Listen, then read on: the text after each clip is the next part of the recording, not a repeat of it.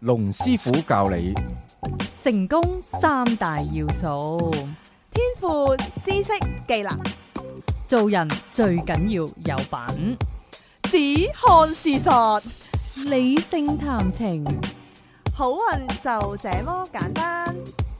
認清黑心男等價交換， ，lap L A P 技巧，一個講感情技巧、人生方向嘅節目《情到濃時》。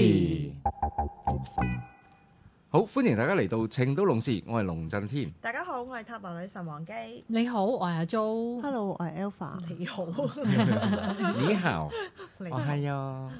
好，咁啊，今集我哋講一個咧，就係比較熱門嘅話題，啊近期。全城熱話。全城以話之，一山山不不能能藏藏二二虎虎。哇！ 咁啊，邊邊個係山，邊個係虎咧？嗱，咁啊，事源咧就最近咧就誒、呃有一個都叫超級富豪啦，誒、洗米華。係。咁咧好睇啊就呢同埋條阿新聞 Mandy 係 Liu 啊追咗同好埋耐啊啊，咁追樣咯。追咗好耐啊。咁相信咧就無人不識啊！咁啊，當睇一個連續劇咧，就都仲好睇過電視嘅連其實續劇洗米《華峰回路轉認》識。洗米華呢個人都係 因為佢呢單新聞嘅先開始留意呢個人。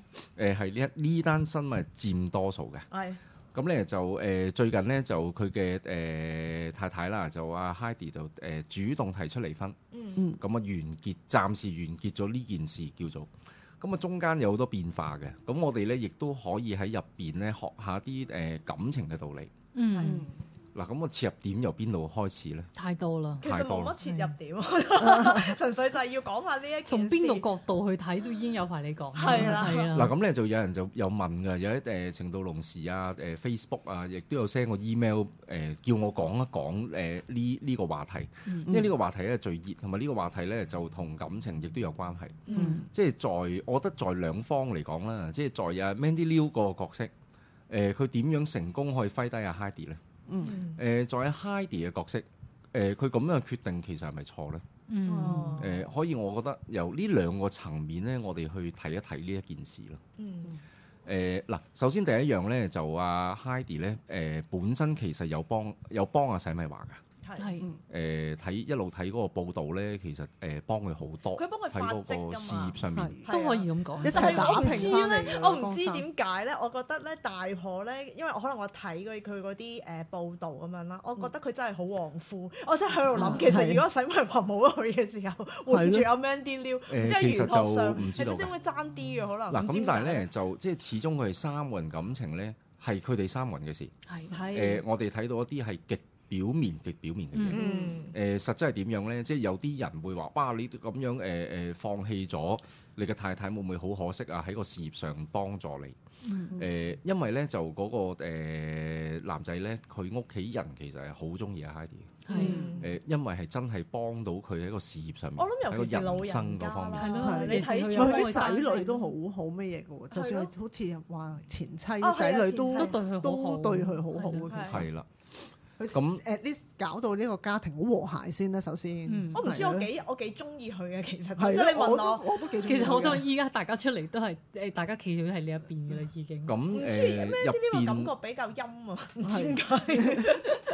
咁入誒入邊咧就係阿 Heidi，即係佢佢同阿洗米華之間個關係點樣咧？嗯，嗯即係會變得好情緒化，到最後不停地發脾氣，不過負面我就覺係得我 block 即係講嘅嘢，從咁大家唔知嘅喎。從表面上睇起睇起上嚟咧，Heidi 都係一個幾好勝嘅人嘅，佢都自係信嘅絕心非常對強絕對係因為要佢面選啊擇係得要離面婚嘅話，其實根本上佢就覺得自己係有個籌碼去可以離開咯。嗯哦因為如果唔係正常嘅話，因佢就唔好簡單就係其實佢哋佢同呢個男人開始嘅時候，其實佢哋大家乜都冇嘅係啊係啊喎，咯叫做真係叫做咁我呢亦片江山打翻覺嚟。嗯得在經濟上佢係冇乜所謂。係嗱，第一應該會分到筆錢啦，正常。第二佢本身如果佢係一個財技高手，嗯即係投資啊、買樓啊哦，佢各應該方係面咯，，我睇佢本身係有呢個能力，我我有乜所謂啫？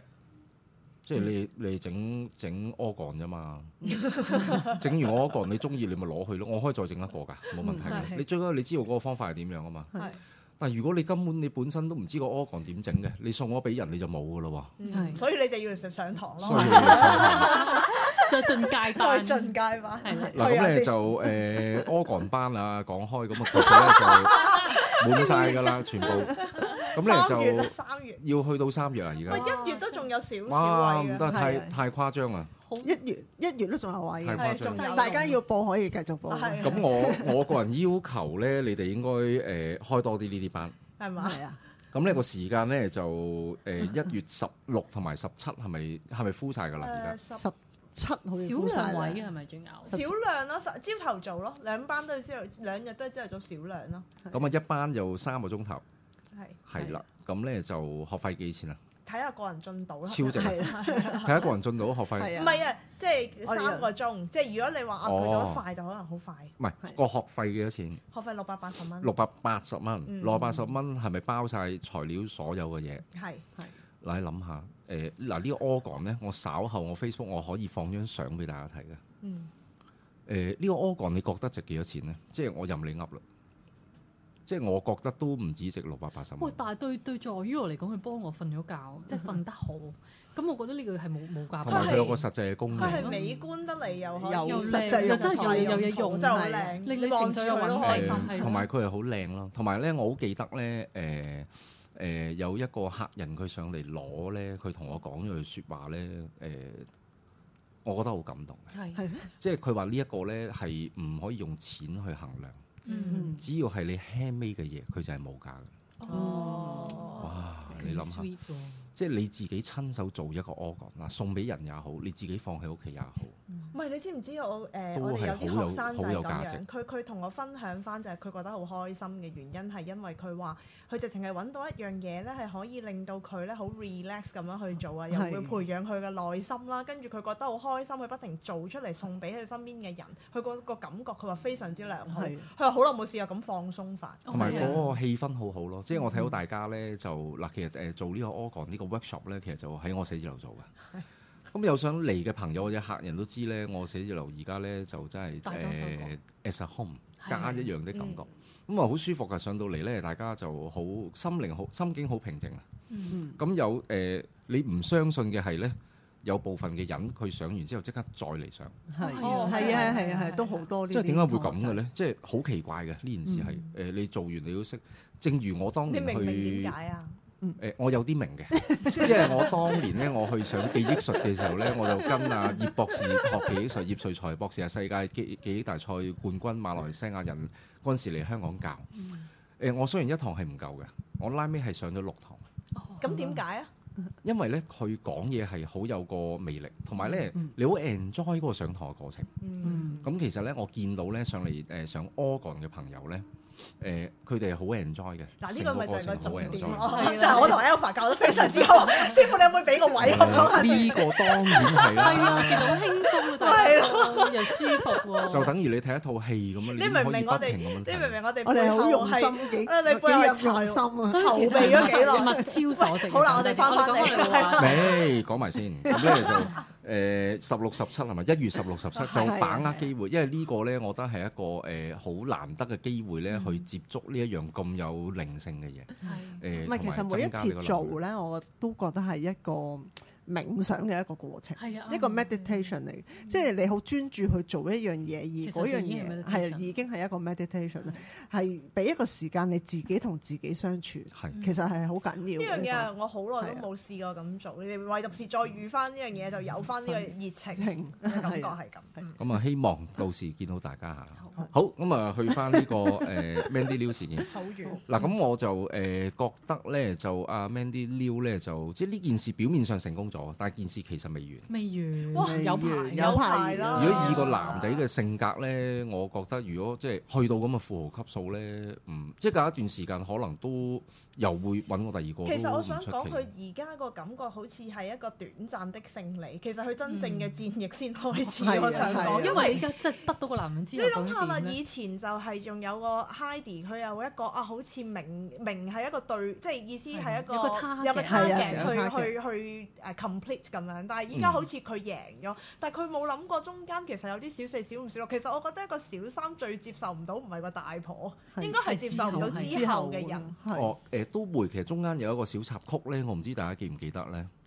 有一幕咧又唔知邊一有個個小四嘛女仔就有個僆模咁靚樣模嘅，係啊咁啊自拍咗又喺個私人飛機嗰度咧影，跟住即刻就誒 delete 好咗。似有 tag 佢係啊㗎，有好似 tag 佢喺㗎係喺啊微博嗰亦度。有都啊印證咗一樣嘢咧，同一個 formula 你唔能夠不停咁樣去做嘅。嗯嗯，誒、有好多人誤會咗啦，啊見到人哋開呢、個誒茶餐廳，個特色就係賣焗豬扒飯咁好賣嘅，我就開一間焗豬扒飯，就以為自己從此就掂晒啦。嗯錯嘅。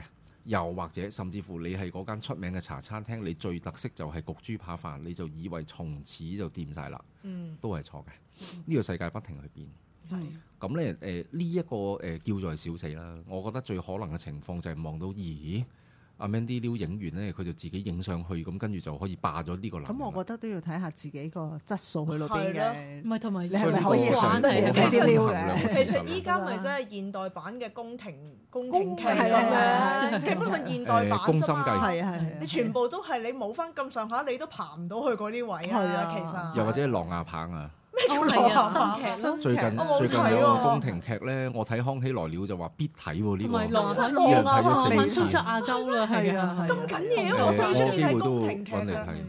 係啊，咁誒、中間咧，我覺得都可以誒、呃留意，因為嗱，因為咧 Mandy Lou 一對咧唔係一般嘅男仔啊，嗯其實對咧係一咪即係皇個啊帝咯，你諗翻皇帝就得㗎啦。可能會影響佢一生嘅男人，同埋嗯誒呢個男人唔簡單。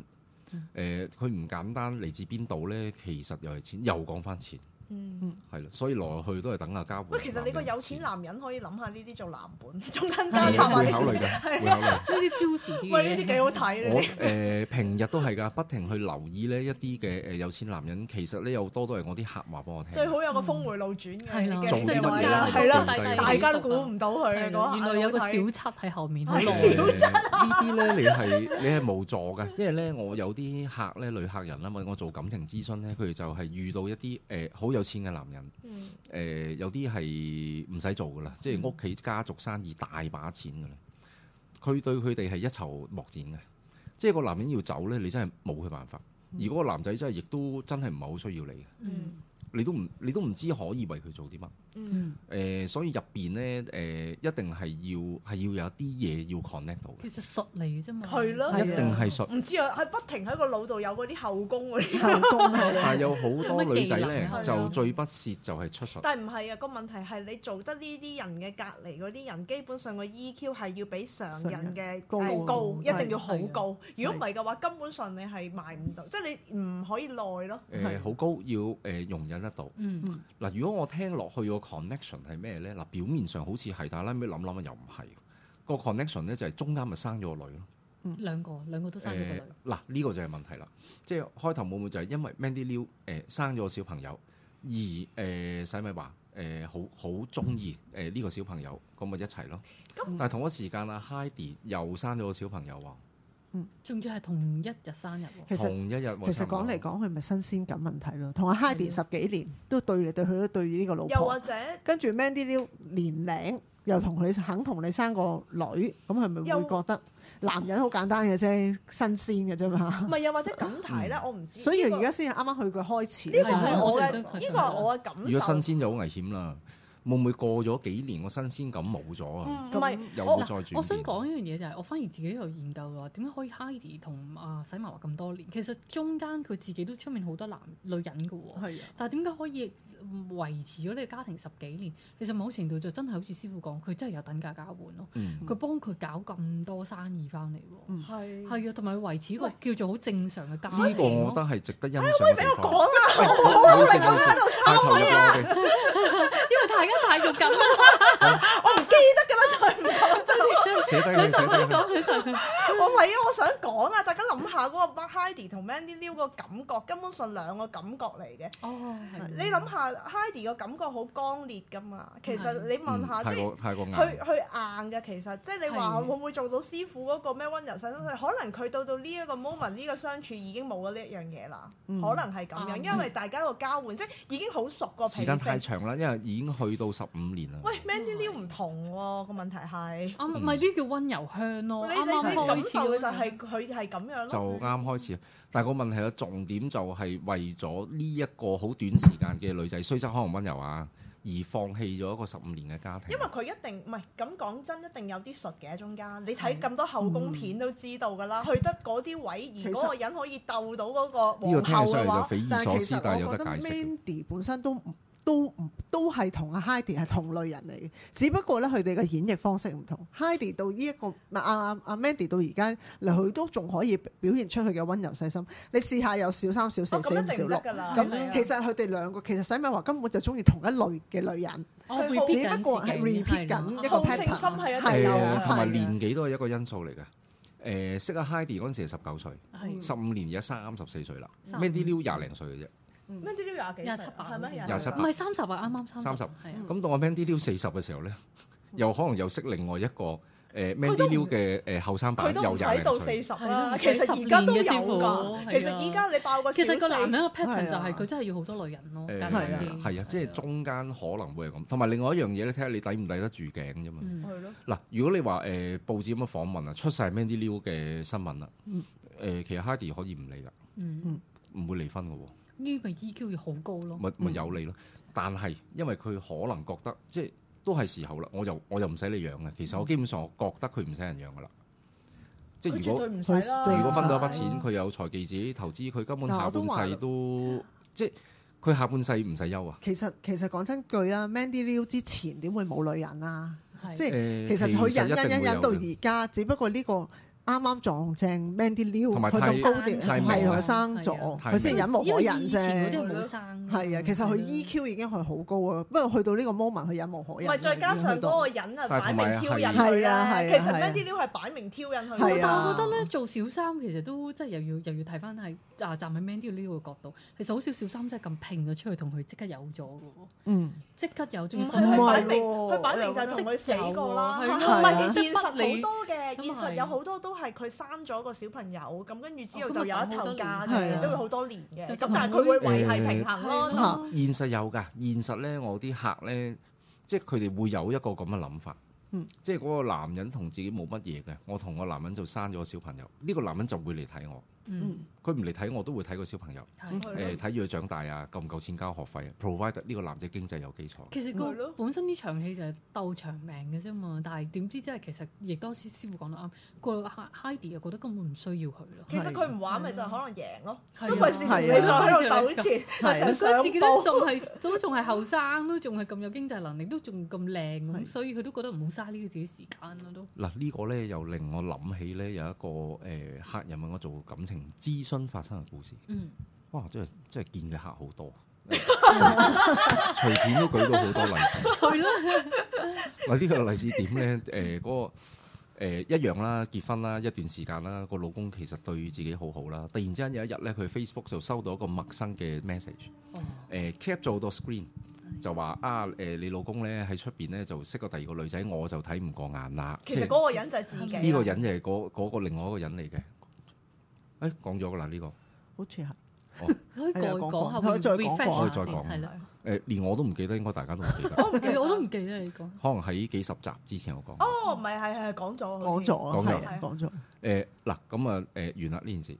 嗱，咁你個重點就係、誒、好啊你你忍唔忍得呢一樣嘢？你嗰個 EQ 夠唔夠？嗱，因為在我剖析咧，我覺得呢、個呢、個女仔無我客無論如何都唔應該因為呢啲事情而而放棄咗呢呢一樣嘢。唔係，不過應該咁講。因為佢睇到我底㗎啦嘛。已其經哦實嗯咁講嘅就係你要你做嗰個小三嘅話，你要諗咯。呢、個人真係呢啲就成日啲人講嘅嘢啦，就係、嗰個人會為得今一刻會為咗你而放棄佢老婆嘅話，你就要去諗究竟會唔會下一刻真係有個人佢又會為咗嗰個人而放棄你因為呢個呢係啊個人係啊呢個男人嘅 pattern 嚟嘅，係啊其實就係咁係啊基本上就會咁樣係啦咯。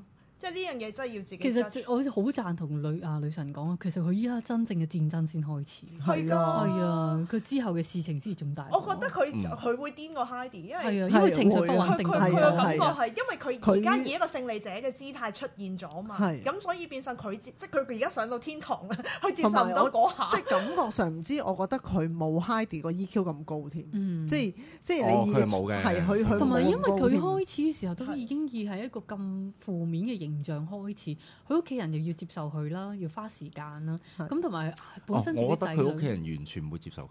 係咯，係啊，誒解到馬嘅，因為咧誒佢屋企人係覺得阿 Heidi 係好好幫得佢老公手啊。嗯正常老爺奶奶都會咁誒計係啊啦。啊咁點解會揾一個專使你錢？明明身邊有個人係專幫你揾錢，同你捱咗咁多年嘅人，嗯？係你都唔要啊！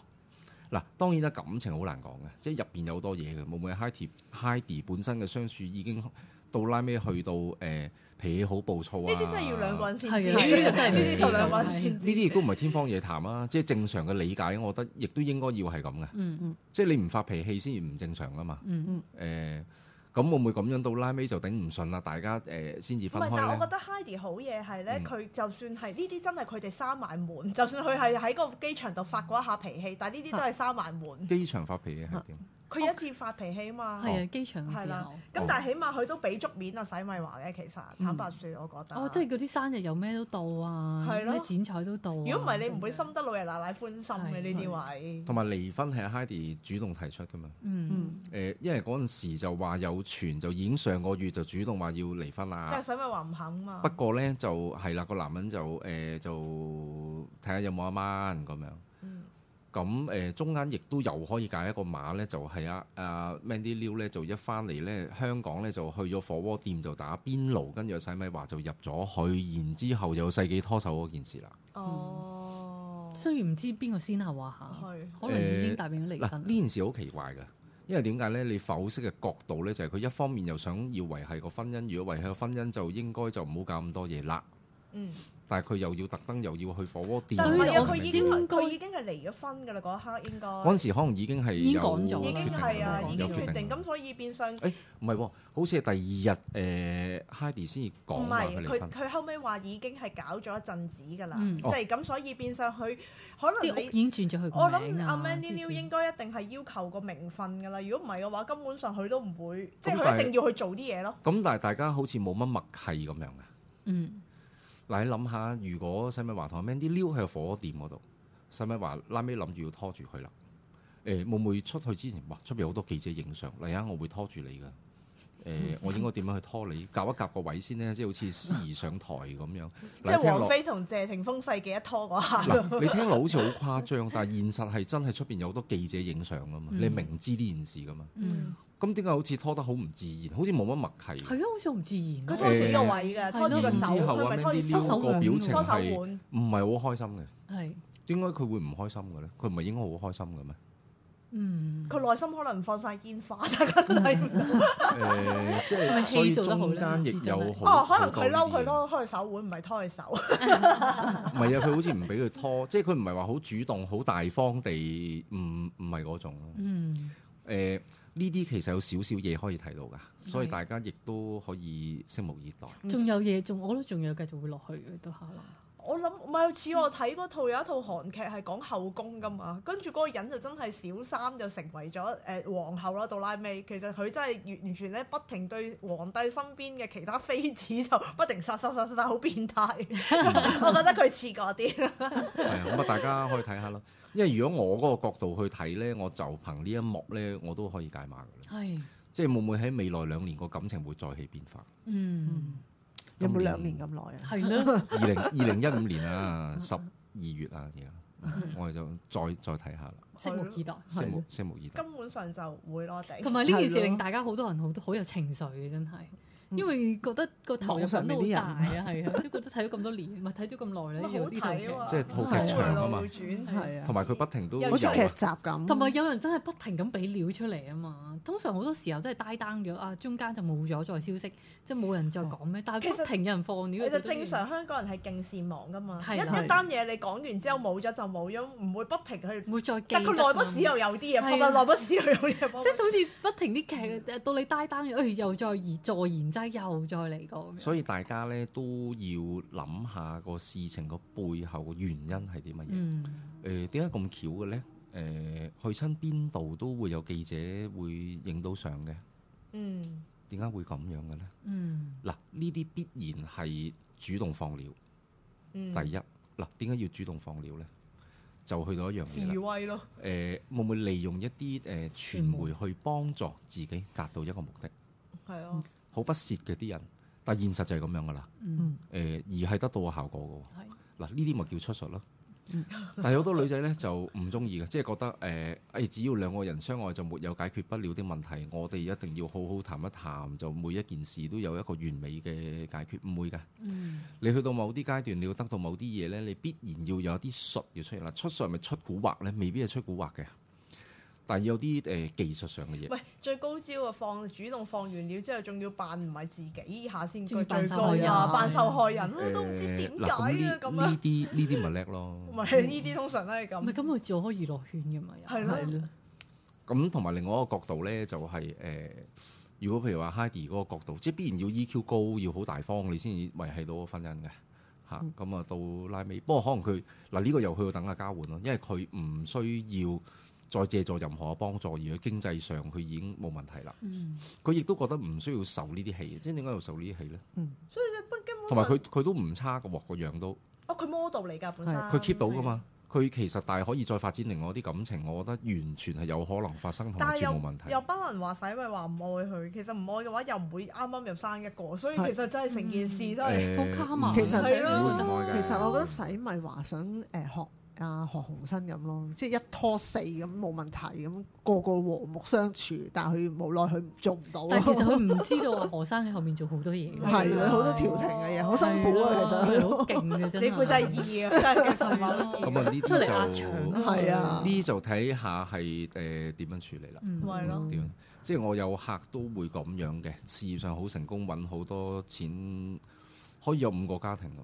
嗯誒得噶哇喎，即係五現個咯實，有呢啲見噶哦喎。，即係隱形嗰啲都有嘅。誒當然啦，你話咪真係誒註冊結婚就未必係啦。你可以當佢有五個女朋友，五個女朋友都幫佢生咗小朋友嘅。哦我咪就話勁咯，如果現實唔誒係何鴻燊嘅級數都有呢啲，好多隱形富仲豪啊，要真係。仲要係五個國家，哇！即咁個個係井國井家有容易條啲啊。喎，起係咯碼起碼 A 唔知道阿 B 阿 B 唔知道阿 C，啊係咯一個月飛去呢度一次過，咪井係咯井有條，真係係咯，咁好呢個嘢㗎勁嘅 OK 喎呢個，現實係有呢啲㗎呢個 OK 喎。好，咁啊，今日呢節目時間差唔多啦，我哋下個星期同樣時間再見。好，拜拜拜拜。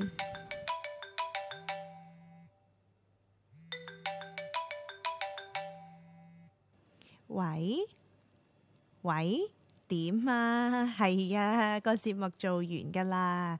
哦，你想揾龍師傅睇一生運程啊？揾佢好簡單啫。請你記低以下所需號碼八二零四零一零二，又或者 email 去 info at masters dot com dot hk。留意個 masters 係有 s 㗎。咦，女神，咁如果大家想揾你，咁又點啊？如果想揾我睇塔羅嘅話，你可以打八一零零二二二九，又或者 email 去 wang z dot tarot at yahoo dot com dot hk。wang z 係 w a n g j i dot t a r o t at yahoo dot com dot hk。好，希望可以好快見到你啦。